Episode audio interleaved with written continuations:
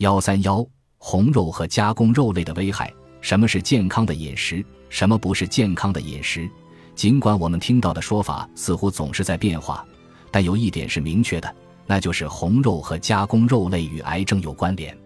实际上，过量食用红肉与十几种癌症有关，包括乳腺癌、前列腺癌、结肠癌和肝癌。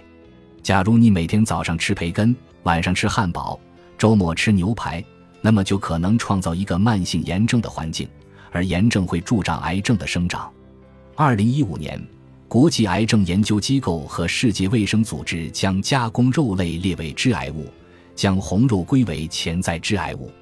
剑桥大学的研究人员得出结论：如果男性的加工肉类食量减半，结肠癌的发生率会降低百分之十二。其他研究则表明，食用红肉会增加前列腺癌、结肠直肠癌和乳腺癌的风险。红肉与癌症产生关联的一个原因是，烹饪红肉时会释放致癌物。红肉在高温烹饪或烧糊时会形成致癌物，即便是正常烹饪，如煎炸、烧烤时也会形成致癌物。红肉增加癌症风险的另一个原因是，养殖户为了让动物增肥以获取更多利润，给它们喂饲料。正常情况下，牛整日在牧场吃草，直至宰杀。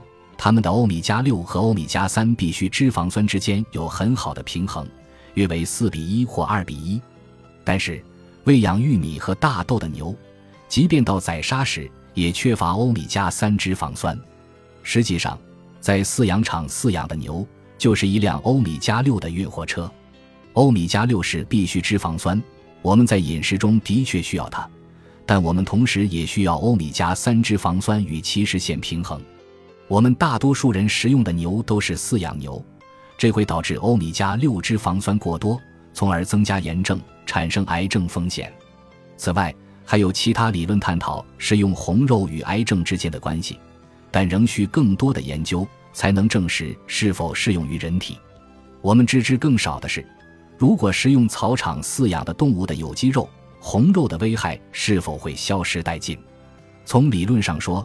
这种肉的欧米伽六与欧米伽三的比例更好，但迄今为止，还没有人做过动物或人类的相关研究以确定相对风险。